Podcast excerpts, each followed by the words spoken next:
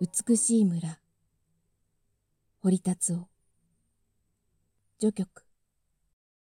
6月10日。慶村にて。ご無沙汰をいたしました。今月の初めから僕は当地に滞在しております。前からよく僕はこんな初夏に一度この高原の村に来てみたいものだと言っていましたがやっと今度その宿坊が叶ったわけです。まだ誰も来ていないので、寂しいことは、そりゃあ寂しいけれど、毎日、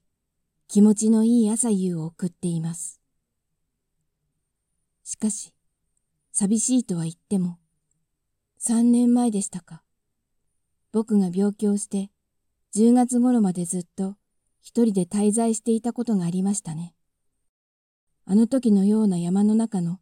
秋口の寂しさとはまるで違うように思います。あの時は、塔のステッキにすがるようにして、宿屋の裏の山道などに散歩に行くと、一日ごとにそこいらを埋めている落ち葉の量が増える一方で、それらの落ち葉の間からは、時々、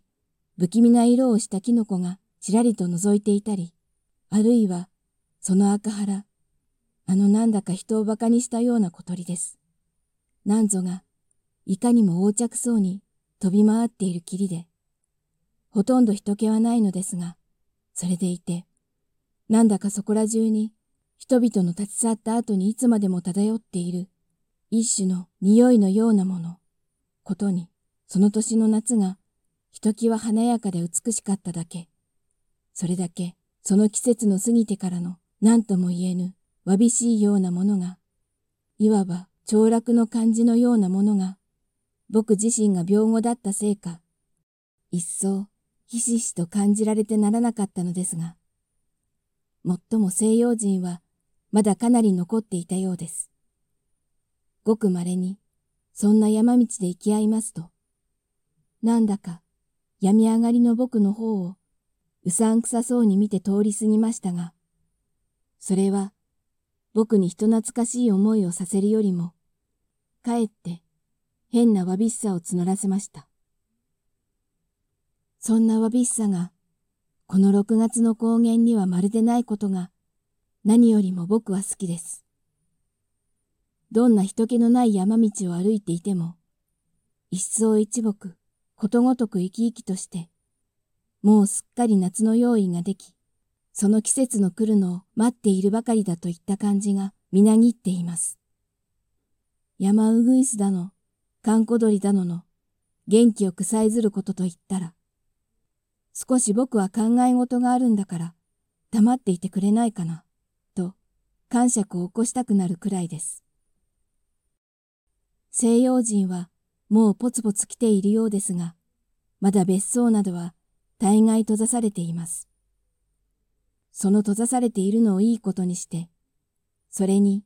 少し山の上の方だと誰一人そこいらを通り過ぎるものもないので、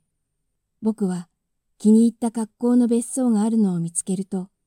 構わずその庭園の中へ入っていって、そこのベランダに腰を下ろして、タバコなどをふかしながら、ぼんやり二三時間、考え事をしたりします。例えば、木の皮吹きのバンガロー、雑草の生い茂った庭。藤棚。その花が今ちょうど見事に咲いています。のあるベランダ。そこから一帯に見下ろせるもみやカラマツの林。その林の向こうに見えるアルプスの山々。そういったものを背景にして、一辺の小説を構想したりなんかしているんです。なかなか良い気持ちです。ただ、少しぼんやりしていると、まだ生まれたての小さなブヨが僕の足を襲ったり、毛虫が僕の帽子に落ちてきたりするので平行です。しかし、そういうものも僕には、自然の僕に対する敵意のようなものとしては考えられません。むしろ自然が僕に対して